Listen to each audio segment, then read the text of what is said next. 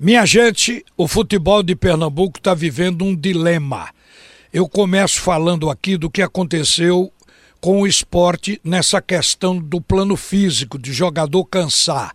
No esporte, nós vimos no jogo contra o Oeste que o esporte ganhava o jogo de 1 a 0, permitiu que o Oeste empatasse no finalzinho a partida, porque o esporte caiu fisicamente, deixou de atacar e puxou o Oeste para dentro.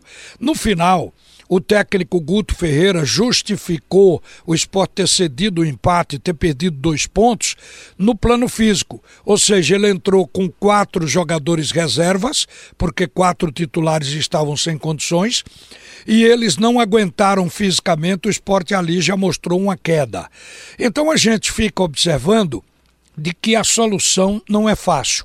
O Náutico ontem estava ganhando o jogo de 1 a 0, fez um bom primeiro tempo e no segundo tempo o time caiu e levou dois gols e acabou derrotado por 2 a 1 pelo Campinense. E a justificativa foi o fato de que o time cansou. O Náutico foi desencontrado, desarrumado no segundo tempo da partida e, de fato, a equipe do Campinense mereceu ganhar. Mas por que o Náutico caiu tanto e se desorganizou? A explicação veio depois, dada pelo técnico e hoje pela manhã dada pelo vice-presidente de futebol, como sendo, primeiro, cansaço físico. Alguns jogadores jogaram no limite, como disse o Diógenes Braga, que o Hereda jogou nessa condição.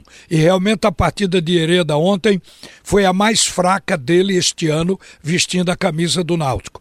E Hereda é um jogador regular, então a explicação passa a ter lógica. E o Josa que foi substituído no segundo tempo. Ele caiu em campo, foi tirado. A gente pensava que o jogador estava contundido, mas o jogador estava com alguma coisa séria. Houve queda na glicose, o jogador passou mal, teve febre no vestiário, foi medicado pelo médico do clube e ainda chegou o médico que dá esse suporte no estádio. Então, o vestiário viveu esse drama. Isso porque o time se exauriu fisicamente. Então a gente observa para buscar uma solução para isso e não vê outro caminho a não ser contratar. Porque vejam bem, se o time cansa porque o time é, joga demais, como é o caso do Náutico, vinha jogando de três em três dias, melhorou um pouco e agora já está ficando puxado outra vez. Aí quando coloca os reservas, acontece como no esporte, os reservas cansam porque não vinham jogando. Então qual a solução? Contratar. É ter dinheiro para ter um plantel cujo banco esteja no nível do time titular, para poder rodar. Esta maneira de rodar dá ritmo e faz com que os jogadores eh, estejam em atividade e não cansem. E isso é uma coisa que a gente percebe no Palmeiras, nas grandes equipes. O Palmeiras, por exemplo, jogou com o CSA com o time B. Empatou com o CSA, mas não levou à exaustão o time titular.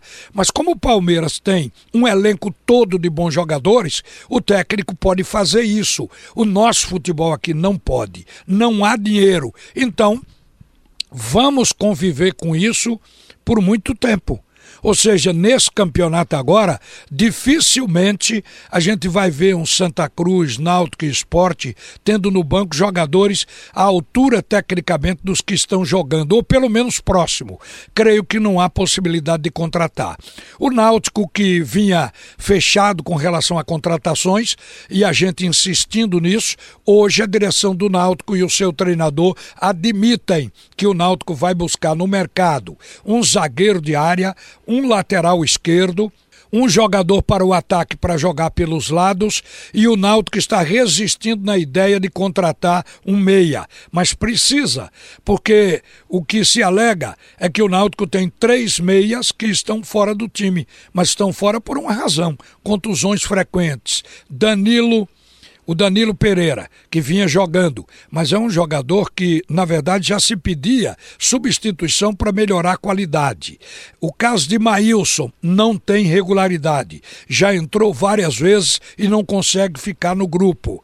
O Jorge Henrique, a mesma coisa, um jogador já em fim de carreira, idade elevada, tem qualidade técnica, mas não aguenta todas as partidas. Então, o Náutico no final vai ter no mesmo que contratar esse jogador. Mas a gente sente que o Náutico tem um grupo que vai lhe dar dinheiro e alegria no futuro. Ontem o Náutico colocou no meio-campo o Vagninho. Jogou ontem com a camisa 36. Fez um bom primeiro tempo. Isso é novidade para o futuro do Clube Náutico Capibaribe. Não é jogador para agora, porque precisa rodagem, precisa ganhar experiência, mas é um jogador que o Náutico tem para se juntar ao caso de um Thiago, para se juntar a um Odilávio, para se juntar a jogadores que surgiram esse ano e que estão aí garantindo um futuro para o time do Náutico ou para os negócios do Náutico para ganhar dinheiro com eles. E vamos aguardar ver as contratações que virão, porque todos precisam disso. Uma boa tarde, minha gente. A seguir, a edição do meio-dia.